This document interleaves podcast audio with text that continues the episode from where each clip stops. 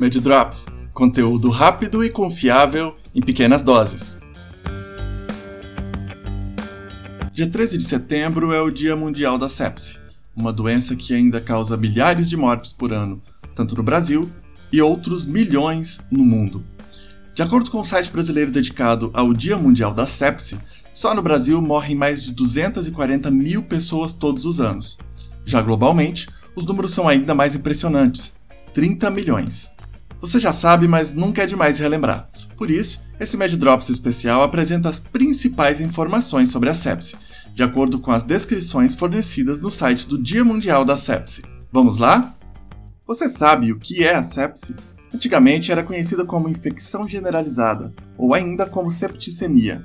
A sepse trata-se de uma resposta inadequada do próprio organismo contra uma infecção que pode estar localizada em qualquer órgão. Essa resposta inadequada pode levar ao mau funcionamento de um ou mais órgãos, com risco de morte quando não descoberta e tratada rapidamente. Essa infecção pode ser bacteriana, fúngica, viral, parasitária ou ainda por protozoários. Quem tem mais risco de adquirir sepse? Prematuros, crianças abaixo de um ano, os idosos acima de 65 anos, pacientes com câncer, AIDS ou que fizeram uso de quimioterapia ou outros medicamentos que afetam as defesas do organismo. Ainda pacientes com doenças crônicas como insuficiência cardíaca, insuficiência renal e diabetes, além de usuários de álcool e drogas e pacientes hospitalizados que utilizam antibióticos, catéteres ou sondas. Mas atenção, qualquer pessoa pode ter sepse. Como a sepse pode ser diagnosticada? O diagnóstico da sepse é feito com base na identificação do foco infeccioso e na presença de sinais de mau funcionamento de órgãos. Não há exames específicos, mas sim aqueles voltados para a identificação da presença de infecção, um hemograma, e para a identificação do foco, como radiografia de tórax e exames de urina. É também importante a identificação do agente infeccioso, com coleta de culturas de todos os sítios sob suspeita de infecção, mas principalmente do sangue.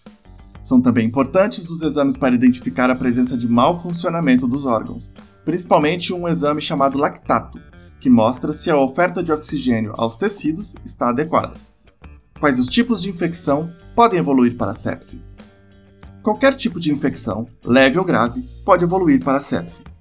As mais comuns são a pneumonia, infecções da barriga e infecções urinárias. Por isso, Quanto menor o tempo com infecção, menor a chance de surgimento da sepse. Para tal, o tratamento rápido das infecções é uma estratégia que deve ser adotada. O tratamento da sepse exige recursos sofisticados? Não. A maioria das medidas eficazes para o tratamento da sepse podem ser realizadas com o treinamento dos profissionais de saúde, utilizando recursos disponíveis na maioria das unidades de saúde. Como é o tratamento?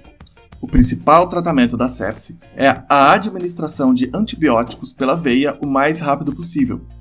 Pode ser necessário ainda outros tratamentos dependendo da gravidade do paciente, como, por exemplo, oxigênio, soro e outros medicamentos para manter a pressão arterial ou diálise se os rins pararem de funcionar. Um aparelho de respiração artificial pode ser utilizado em caso de dificuldade respiratória grave.